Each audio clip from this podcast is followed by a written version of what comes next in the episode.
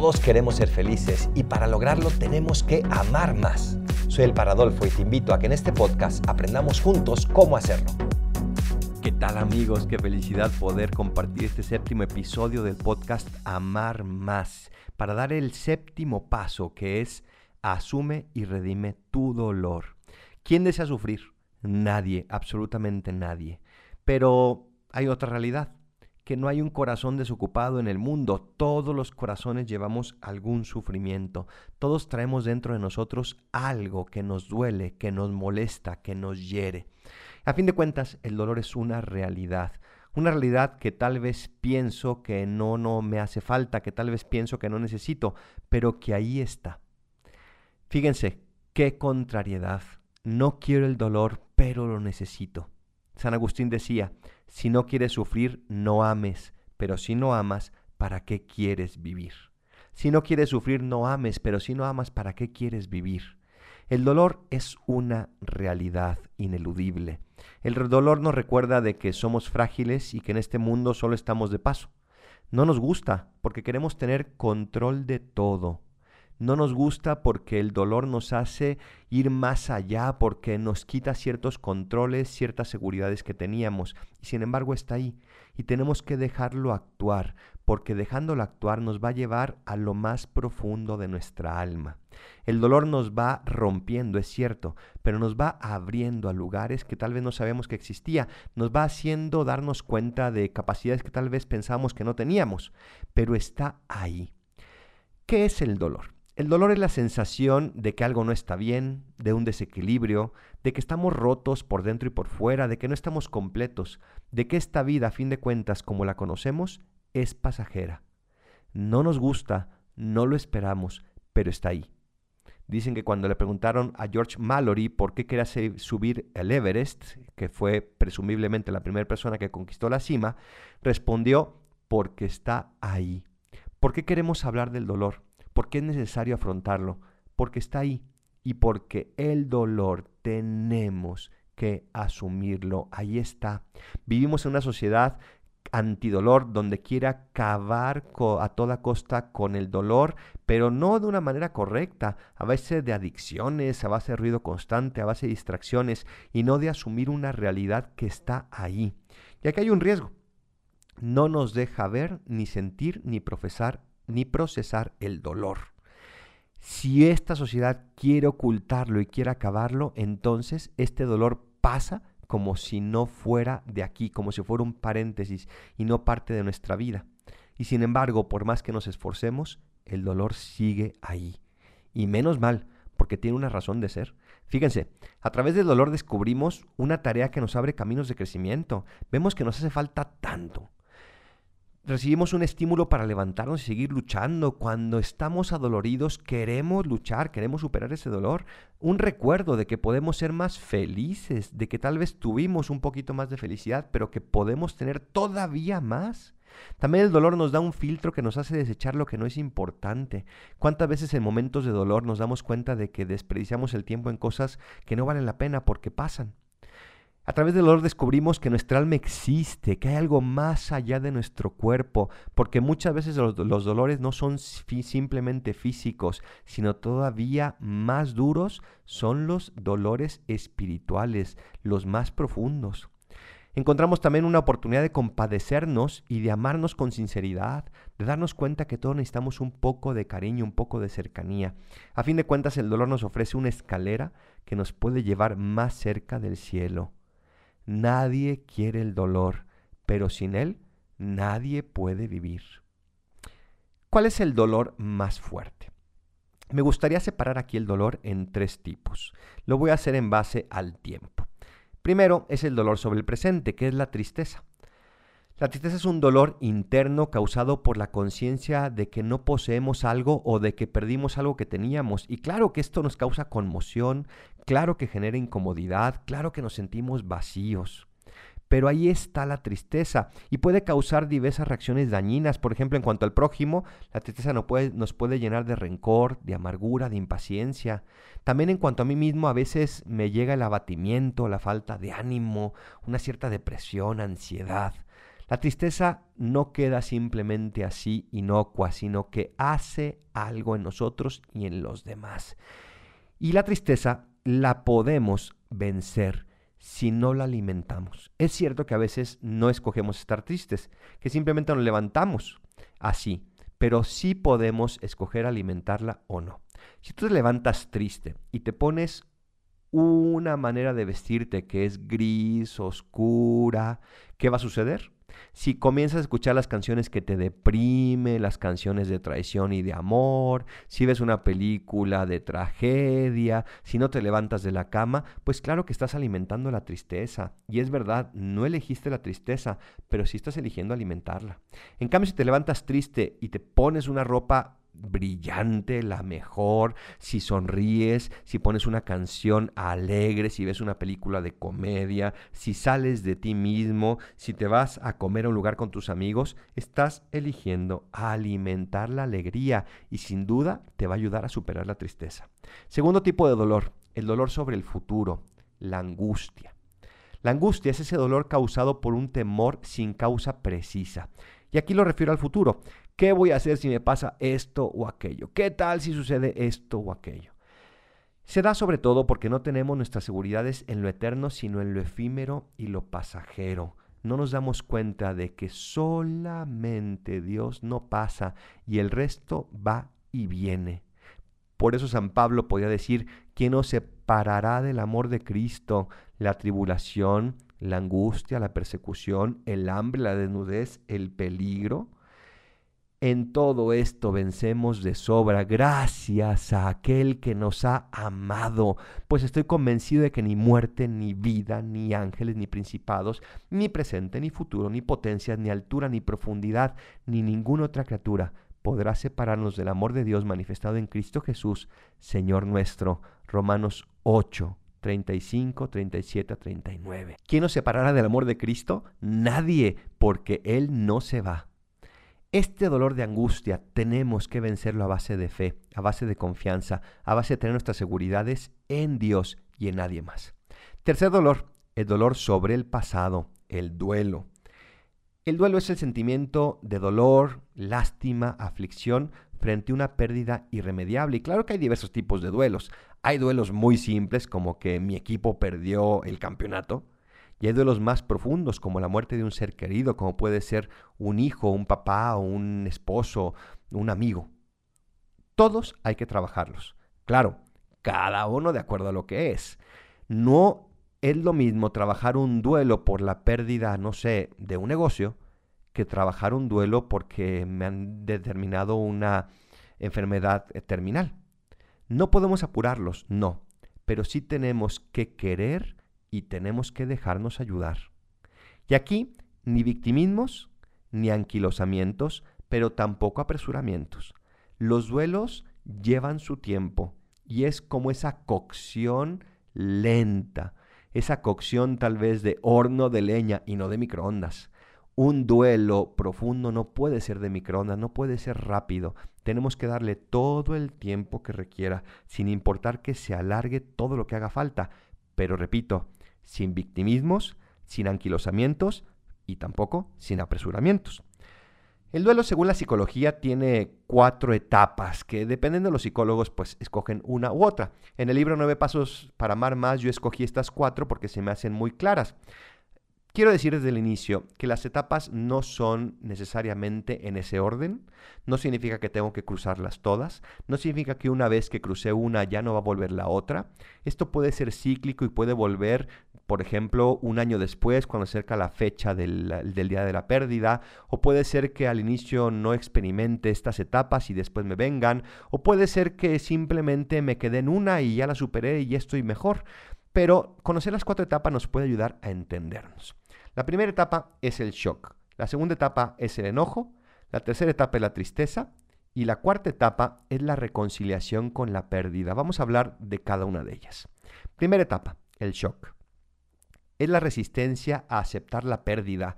Se vive como si estuviéramos en un sueño, cuando uno se pregunta es que esto no me puede estar pasando a mí. En una ocasión que tuve un choque muy leve, gracias a Dios, sin ningún herido, me vino la sensación de que no estaba yo ahí, de que no era yo, de que no podía estarme pasando eso a mí. ¿Cómo es posible que yo hubiera chocado? Se vive como una pesadilla que pronto pasará. Claro que esta experiencia de shock es mucho más intensa cuando la pérdida fue repentina. Se experimenta esa vulnerabilidad de la condición humana, ese saber que de un momento a otro todo puede cambiar y se tiene la conciencia de que no tenemos el control de la vida como solíamos creer y nos llega ese shock que poco a poco va asentándose como si fuera una arena movida por las olas y que poco a poco va encontrando su lugar. Segunda etapa, el enojo. Somos seres racionales y al dolor como a todo le queremos encontrar una explicación y queremos buscar culpables. La misma persona que falleció, por ejemplo, o las condiciones sociales o familiares, o las reglas de tránsito, o el otro o aquel. Se llega a buscar también nuestra responsabilidad, a veces hiriéndonos innecesariamente. Cuando se da la pérdida de un ser querido, nos ponemos a pensar, ¿y pudiera haber hecho algo más? Es que por qué la invité de vacaciones, es que por qué no la invité, es que por qué le di un coche, es que por qué no se lo di. Muchas veces incluso podemos terminar culpando a Dios. Todo esto genera muchísimas preguntas. El enojo nos hace preguntarnos, preguntarnos y preguntarnos. Pero muchas de esas preguntas no tienen respuestas. Y tenemos que llegar eventualmente a elegir dejar de preguntarnos. Porque si no tiene respuesta, no tiene sentido que sigamos cuestionándonos, porque simplemente nos vamos a hacer daño a nosotros y daño a los otros. El enojo está ahí y hay que asumirlo, pero asumir también que seguimos siendo hijos de Dios y que seguimos viviendo en esta vida de la manera en que Dios quiere que vivamos. Tercera etapa, la tristeza. Se toma cada vez más conciencia de lo irreversible de la pérdida y surge ese sentimiento de tristeza, de esa pérdida que ya no va a regresar. No es el dolor vehemente del inicio, sino un sentimiento más sereno, pero no con menos mordiente, tal vez a veces hasta más. Y es la oportunidad de aceptar lo ocurrido, de colocarlo como parte de mi nuevo mundo. Es decir, asumir una pérdida no significa vivir como si no lo hubiéramos perdido, sino que, sino que significa vivir precisamente asumiendo lo que hemos perdido. Esta tristeza es constante, aunque a veces a rato las ocupaciones nos ayudan a olvidarla, pero está ahí y tenemos que asumirla.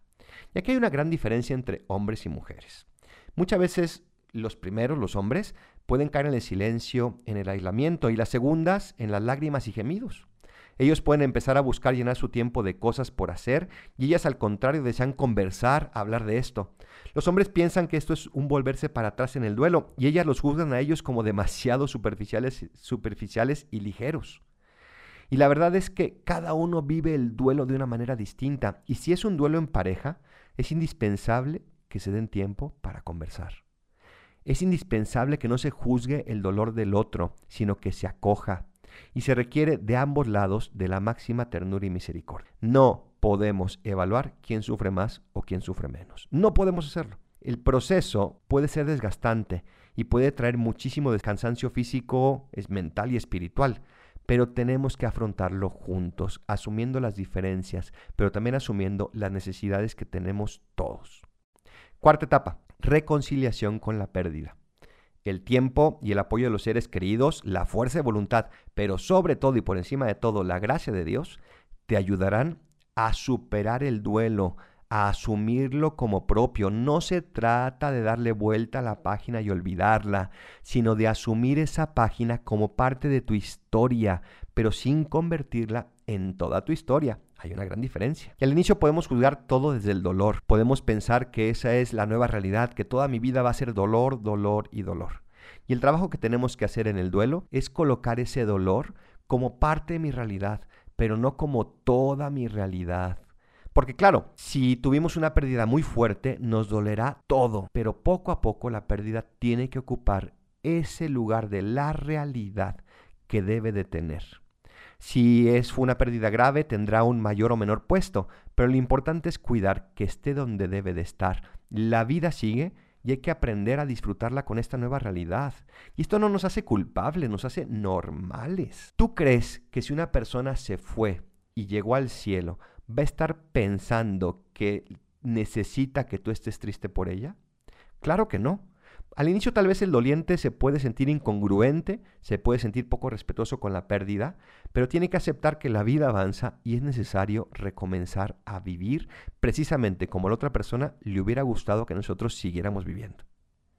Esos son los tres tipos de duelo. Ahora bien, ¿qué hacer frente al dolor para redimirlo? Y aquí vamos a ver tres cosas. En primer lugar, hay que aceptarlo sin ignorarlo. Reconocer que estamos adoloridos. Nos duele, por supuesto, sobre todo porque daña nuestra autosuficiencia. Pero necesitamos reconocer que estamos en dolor. Y para eso podemos pedir ayuda. Si tú tienes una muela picada, por más que ignores el dolor, tarde o temprano esa muela se va a infectar y te puede llevar incluso a enfermedades muy graves y hasta la misma muerte. Ignorar el dolor no significa curarlo, significa simplemente dejar que crezca. Asumamos el dolor como algo propio, como parte de nuestro ser. Ese dolor que tal vez me humilla tanto, que tal vez no quiero, que tal vez nunca pensé que fuera a recibir, pero ese es el dolor que tengo y es el que tengo que asumir y que tengo que aprender a aceptarlo sin ignorarlo. Segundo, expresarlo sin rechazarlo. Una sociedad antidolor no nos deja expresarlo, nos hace pensar que compartirlo es malo, que estamos siendo débiles. Y entonces sufrimos de forma solitaria como si fuera un veneno que me tengo que tragar yo solo. Pero incluso a nivel psicológico, un dolor expresado es un dolor que ya inició su camino de curación. Si no expresas el dolor, no lo vas a, a curar. E incluso también piensa en esto. Cuando lo expresas, das la oportunidad de ayudar a otros a ser compasivos, a ser solidarios, a ser pacientes. ¿No es verdad que nos gusta cuando los demás nos expresan sus dolores y sus penas porque podemos ayudarlos? Pues tú al hacerlo puedes también ayudar a la otra persona a lograr esa compasión. No lo dejes sin esa oportunidad. Expresarlo pues sin rechazarlo. Tercero, redimirlo sin malgastarlo. Expresarlo no es suficiente. Es necesario redimirlo.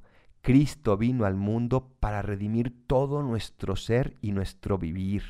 Y aquí tenemos que dejarnos plenamente en manos de ese Dios que asumió un cuerpo y que también sufrió, ese Dios que se hizo hombre por amor, porque a partir de ese momento, a partir del momento en el que Dios tomó un cuerpo, no podemos entender lo que significa amar si no es a través de Él. Y no podemos entonces redimir nuestro dolor si no es a través de Él. Porque lo que nos redimió no fue la cruz, no fue la sangre, no fueron las lágrimas de Cristo por sí solas. Lo que nos redimió fue el amor de Dios. Y eso, la cruz, la sangre, las lágrimas, las alegrías, todo fue manifestación de ese amor. Solo si aceptamos ese amor ardiente, nuestro cuerpo rebelde y su dolor puede ser también redimido. Dejemos que Dios nos ayude a redimir este dolor. Dejemos que Dios nos ayude a entregárselo, a darle un sentido. Y me preguntarás, ¿cómo hacerlo? Pues vamos a ver dos pasos que tienes que hacer para redimirlo. Lo primero es aceptar ese amor. El amor es libre, el amor jamás impone. La redención de Cristo es una propuesta de amor que se nos propone al corazón. Ahí Dios me quiere abrazar, me quiere acoger. ¿Estoy dispuesto? Se trata de comenzar a vivir como Él. Nos invita, tomen sobre ustedes mi yugo y aprendan de mí.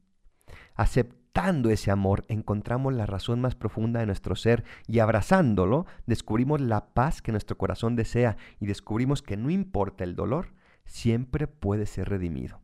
Y segundo paso, de nada me sirve aceptar ese amor. Tengo ahora que transmitirlo, transmitir el amor. No basta sentir el abrazo de Dios, tenemos que convertirnos en abrazos de Dios para los demás. San Juan Pablo II decía que el hombre puede encontrarse a sí mismo solo a través de un don desinteresado de sí. Si hemos sido creados imagen y semejanza de Dios, significa que el objetivo de nuestra vida es intentar amar a los demás como Dios ama. Ámense los unos a los otros como yo los he amado. Este dolor que es redimido a través del amor, abre el corazón para poder amar a los otros. El dolor en última instancia nos ha de convertir en apóstoles, en seres convencidos de un amor y dispuestos a transmitir ese amor. San Juan Pablo II decía que el dolor acogido con fe se convierte en la puerta para entrar en el misterio del sufrimiento redentor del Señor. Un sufrimiento que ya no quita la paz y la felicidad, pues está iluminado por el fulgor de la resurrección. Un dolor redimido es un dolor que me lleva a amar más, a entregarme más, a hacer más ese signo del amor de Dios para los demás. No perdamos esa riqueza. Yo sé que tú llevas un dolor, pero sé que ese dolor puede tener sentido. Aprende a dárselo de la mano de Dios. Si estás interesado en conseguir el libro de nueve pasos para amar más, búscalo entrando en Amazon, pon mi nombre, Adolfo Güemes, y vas a encontrar todos mis libros, incluido este. O manda un mensaje de mail a librospadolfo.gmail.com librospadolfo.gmail.com o también entre en mi página web www.padradolfo.com. Soy el Paradolfo, recen por mí, yo rezo por ustedes. Bendiciones.